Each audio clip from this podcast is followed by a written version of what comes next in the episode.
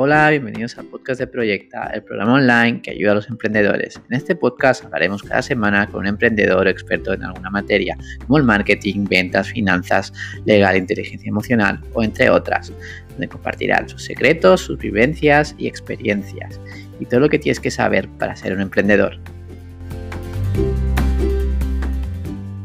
Bienvenidos a un podcast más en Proyecta. Hoy tenemos a un emprendedor muy, muy especial del mundo de los videojuegos, a Eduardo, creador de Narita Boy. Hola Eduardo, ¿cómo estamos?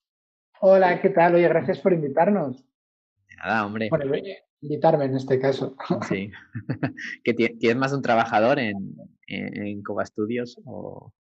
Sí, en Estudio Coba somos cinco y bueno. bueno. somos un estudio pequeñito, pero claro, siempre tiendo a hablar en, en plural. Bueno, está bien. Pues me, ha salido así. Eso es porque tienes el equipo ahí presente. Sí, siempre pienso en ellos, la verdad. Sí, yo es que es como, puedo saludar, puedo saludar y saludo a todos siempre. qué bueno, qué bueno. Pues luego, me lo dicen. Sí, bueno, bueno Eduardo, eh, a mí me gusta que, te presentes tú, eh, eh, de dónde estás ahora y qué proyectos tienes. Pues yo me llamo Eduardo Fornieles y soy el creador de Narita Boy, un juego indie que, saldrá este, esta primavera. Y bueno, somos, eh, yo formo parte como CEO y creador también a su vez de Estudio Coba, que es pues el estudio que ha desarrollado Narita Boy y, y, hasta hace poco pues trabajábamos en Barcelona, pero mm, debido al confinamiento teletrabajamos, pero felices igual. Sí, qué bueno, que estáis, que estáis uno en un lado, en otro en el otro, ahora dónde estás, Sí, yo, yo vivo en, en, un pueblo a una hora de Barcelona, ah, qué bueno. pero bueno, que me mudaré el año que viene otra vez a Barcelona, cometí un pequeño error viniendo aquí. Pero la cuestión, el, el, resto del equipo son de Barcelona. Ah. sí, sí, así que sí, una, una, vez pase el confinamiento nos intentaremos juntar otra vez. Sí, y, este, este proceso del confinamiento en desarrollando el juego, ¿habéis tenido problemas o habéis podido trabajar tranquilamente igual? Pues es una buena pregunta. Pues de hecho, por, por el momento en el que sucedió el confinamiento, conseguimos teletrabajar de forma cómoda. Pero si nos hubiese pillado un tiempo antes, cuando realmente necesitábamos eh, las sinergias de trabajar en equipo, pregunta-respuesta inmediata, sí que hubiésemos tenido un problema. Pero en el momento que nos tocó, que era un momento de producción pura y dura, en el que cada uno sabía lo que tenía que hacer, eh, ha, ido, ha ido, pues eso, miel sobre hojuelas. Qué bueno, qué bueno, qué bueno. Y bueno, ¿qué, qué te animó a, a, lo que es a emprender? ¿Y cómo fueron tus inicios con esta aventura? Pues empecé, yo estaba trabajando en estudios de videojuegos eh, en Japón, estuve viendo ahí unos años y, bueno, ambos estudios eran indies, el que más, el que menos, y entonces pues me inspiró mucho ver que, que, se podía emprender y, como a mí siempre me ha llevado, yo, iba para dibujante de cómics, siempre me ha gustado explicar historias, pero entrando en los videojuegos como concept artist y dibujante, dije, la comunicación interactiva de los juegos, la narrativa no lineal de los juegos es súper buena plataforma pues para, para, para, explorar mi imaginario. Entonces fue lo que realmente me motivó para hacerlo. Dije que era una muy buena plataforma para explorar narrativas. y, bueno, y, de, y, de, ahí entiendo que ya pues creaste lo que es Narita hoy, ¿no? Exacto, o sea, después de trabajar en estas dos empresas, dejé la segunda empresa y decidí, decidí emprender. Tenía, tenía la idea esta de Narita Boy que me rondaba en la cabeza desde un tiempo y dije, ah, pues empiezo. Y ahí, y ahí fue, fue justo pues en el, a finales de 2016 y fue desde casa, empecé a esbozar ideas, tal, y fue cuando empezamos con, bueno, para, para, el tema de financiación apostamos por la vía del micromecenazgo, un Kickstarter. Sí. bueno, luego hablaremos de estos temas, de micromecenazgo, de tu campaña de crowdfunding, ¿no? Exacto. Pero antes de ello, antes de hacer Narita Boy, ¿has tenido algún proyecto de éxito con algún, con alguna, con, algún sitio que hayas estado y otro que, que le hayas tenido cariño pero no funcionó del todo? Pues un caso de éxito, bueno, yo he trabajado durante muchos años de director de, arte en BRB Animación, que es la, empresa de David El Nomo, Y bueno, hemos, hemos y Willy Fogg, y bueno, pues eso, un poco la época dorada de la animación española. Y, y, hemos hecho series que, bueno, ahora hay una Netflix para niños y bueno, ha, sido realmente todo lo que hacíamos, pues se vendía bien y, era un éxito. Y, y, respecto a un proyecto que le tenía mucha ilusión y que no acabó funcionando, fue precisamente en Japón. Me metí en un juego para PlayStation 4 con Peña con mucho talento, pero no, no, no, no acabo de cuajar porque hacer videojuegos no es una ciencia exacta. Y, y se dio el caso. Y bueno, y realmente es una lástima porque el juego es precioso, pero la nota del Metacritic no, no, acompaña. Y bueno. O sea, se, llegó a lanzar ese juego y no. Se lanzó, se llegó a lanzar y, y no, no, recibió muy buena acogida. Pero bueno, lástima. ¿Y, y, cuál crees que fue los aprendizajes de, de este juego? Que no pues Ah, ya es, que no, no, no me gustaría echar piedras sobre el tejado de, bueno, si se puede explicar. compañeros. No, pero bueno, es, es, un poco que hay, yo particularmente me di cuenta que, que con mi propio proyecto intentaría no cometer los mismos errores que he estado viendo en, en el proyecto de otros. Y fue un poco el detonante, ¿sabes? Que me motivó a, emprender. Qué bueno, qué bueno. Bueno, pues ahora sí, ya, vayamos. ¿Qué es Narita Boy? Eh, ¿Cómo nació la idea?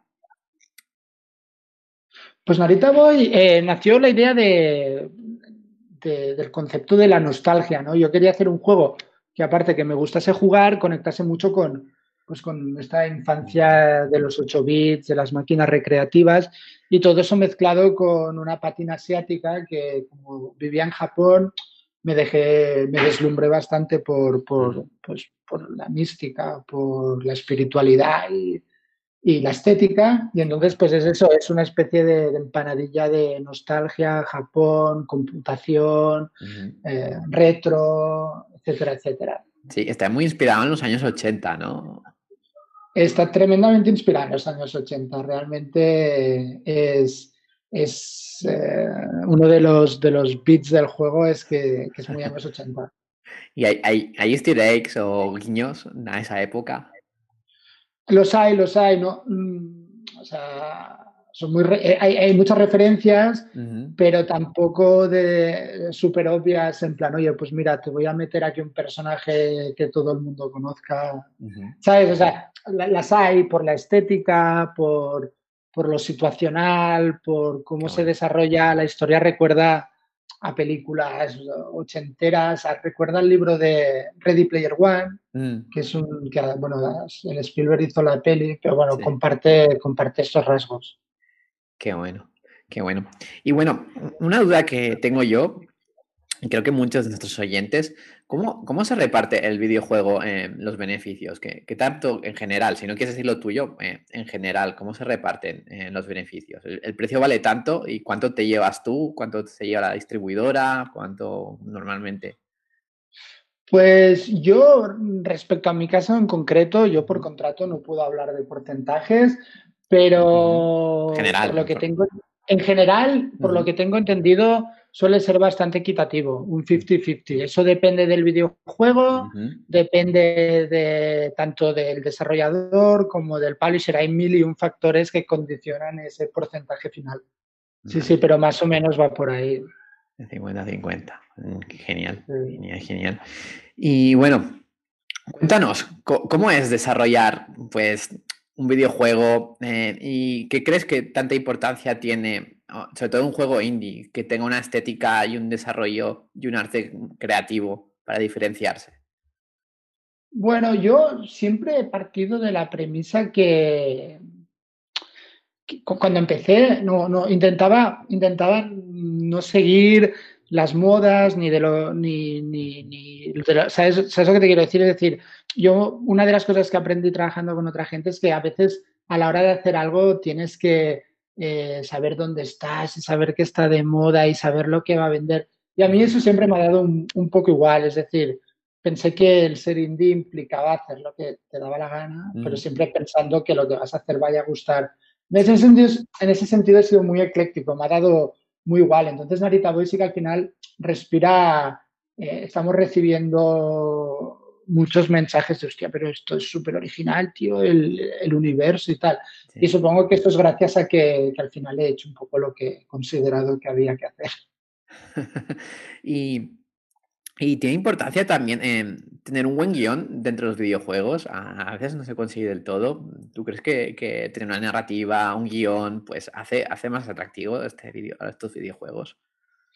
si me preguntas a mí, que a mí me, apasiona todo lo que es el lore, el world building, la narrativa, te diré que, es fundamental, pero claro, depende de, del nicho donde vas, del tipo de jugador al que quieres gustar y sobre todo de los gustos personales del desarrollador. Al final, como te decía, cuando eres indie acabas haciendo un poco algo que se parece a ti, que es la gracia que tiene. Entonces, pues, Sí, para que nos entendamos, no es lo mismo un juego deportivo, ¿no? Un nicho a, tu juego, ¿no? Ahí, pues, la narrativa no, no, es, no es algo interesante, pero en tu juego, pues, capaz que sí, ¿no?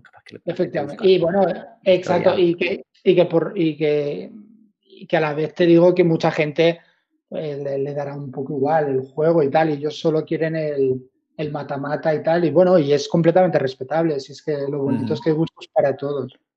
Sí. ¿Y tiene un poco de mata-mata en tu videojuego?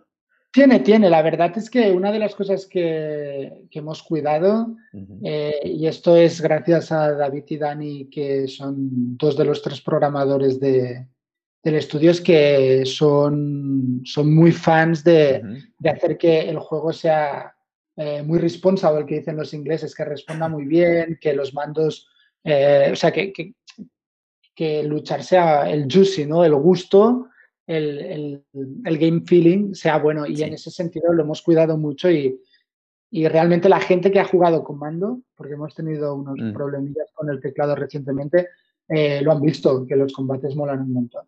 Qué bueno, qué bueno, qué bueno. ¿Y cuál, cuál dirías que son los principales ingredientes para crear un videojuego? Los cinco primeros, así en resumen. Yo creo que empezaría por una buena idea, sobre todo por una cuestión de intentar despuntarte de tu potencial competencia que acabará llegando. Una buena idea, eh, un buen equipo, es fundamental. Eh, saberte planificar bien el tiempo, saber gestionar las, tus expectativas de lo que quieres en el tiempo que quieres porque al final no dejamos de ser nuestro propio enemigo. Sí, y uno, y uno se puede perder en eso, en las expectativas dentro de un videojuego. Sí, e, e, efectivamente, o sea, eh, es, lo que se dice en el, en el arte, es decir, una obra no se acaba, se abandona.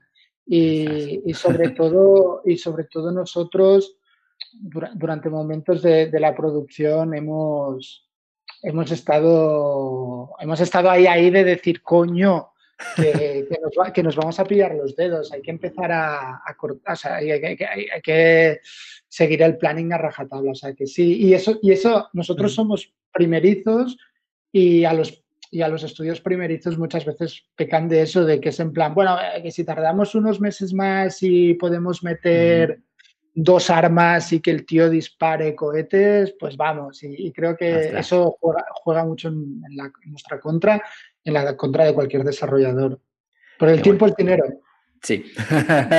y bueno, hablando con esto del dinero, eh, ¿cómo, cómo, has llegado pues, a hacer una campaña de crowdfunding? Eh, cuéntanos un poco cómo ha sido el proceso este de, estar en una plataforma de Kickstarter eh, y conseguir la, la financiación para poder, poder avanzar en el desarrollo de tu videojuego.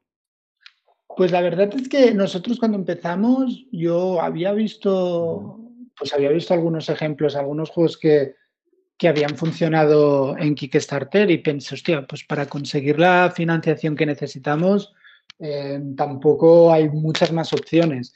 Porque, claro, empezamos de ceros. Es, decir, para desarrollar un juego y financiarlo hay varios caminos. Empiezas con, con una demo, un prototipo, eh, vas a festivales que te den feedback, intentas pitchear a un publisher para que te dé pasta. Entonces, todo ese proceso es ya no solo agotador y necesario, sino que, bueno, es, es, time consuming, lleva mucho tiempo y, y, entonces yo tiré por la vía de, bueno, pues voy a hacer un pitch en Kickstarter vendiendo eh, mi, idea Y, bueno, y por suerte toqué las teclas indicadas y, despertó interés y es lo que nos permitió conseguir la financiación. ¿Y, cuál crees que fue tú de la campaña? ¿Cuál crees que tú fue el detonante, el principal detonante? Que tú dijeras que esto, wow.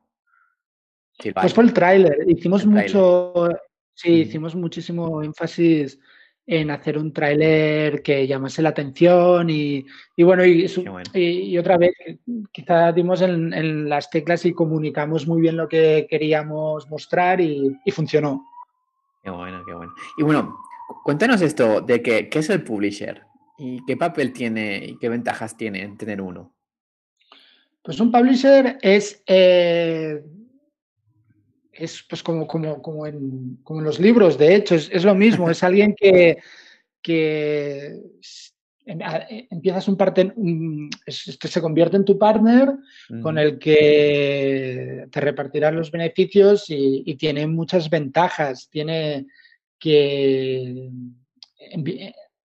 sobre todo si es experto, te dará buenos consejos de cómo mejorar tu juego, ah, te ayudará con el QA, que es el Quality Assurance, es decir, jugará mucho para encontrar bugs y, que tú los puedas arreglar y que el juego sea más, lo más sólido posible.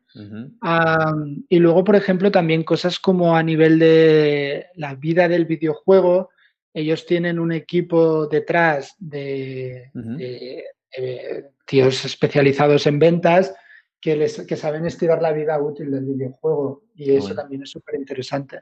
Pues sí, básicamente estos factores que te he nombrado.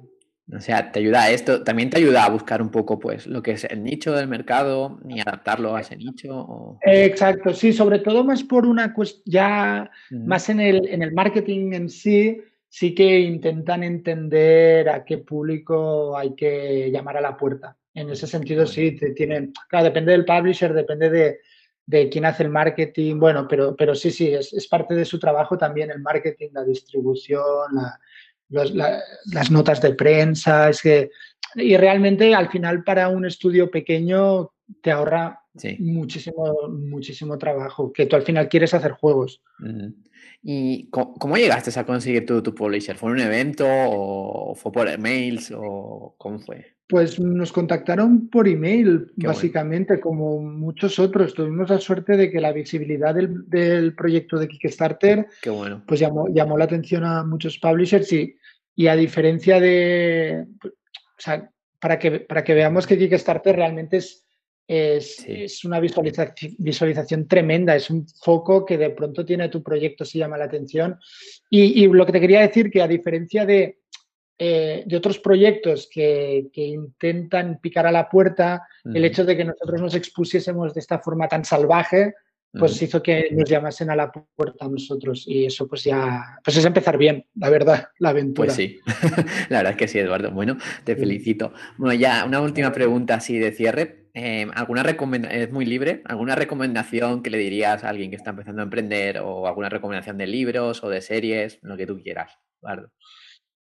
Pues recomendación a los que quisiesen emprender, si se refieren a los videojuegos, pues yo diría eso que intentar escuchar lo mínimo posible a los demás y, mirar para adentro. O sea, es que quiero decir que al final, si vas a gastar tiempo y dinero, hazte caso, porque si no es tontería. Yo es lo que le recomendaría. Yo en eso soy muy cabezón, para bien y para mal. Qué bueno.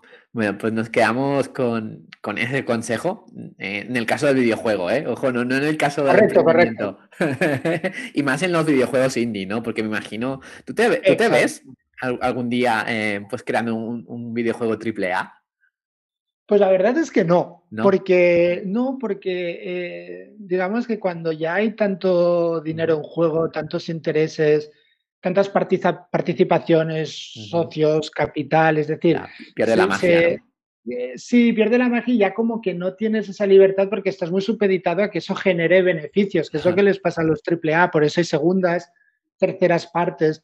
Entonces, a mí, yo me gusta quedarme indie porque sé que puedo generar contenido original, que al final lo, hay, un nicho, hay un grupúsculo de jugadores que buscan eso. Y entonces yo me sé, es, más el, cine de autor. Y yo me siento muy Te sientes más ahí, en esa rama. Qué bueno. Me siento muy cómodo.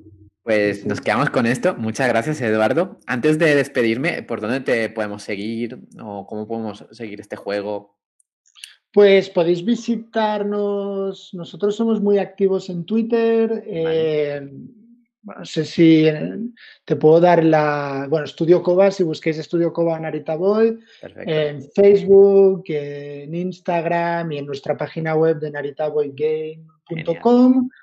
Y, bueno, y a través de Team 17, que es nuestro publisher, que también, bueno, pues tienen, además de nuestro juego, eh, tienen juegos súper chulos y bueno, y aprovechad para verlos que son muy guays. Genial, lo, dejaremos en la, en la, descripción, todas estas webs. Eh, también, también recordar a la gente que se inscriba a, nuestro podcast de, de, Proyecta, pues para atraer a diferentes emprendedores. Así que bueno, muchas gracias Eduardo por pasarte por aquí muchas gracias a vosotros, la verdad. bueno, genial. Que vaya bien, Eduardo. Venga, que vaya bien. Venga, Hasta adiós. Luego.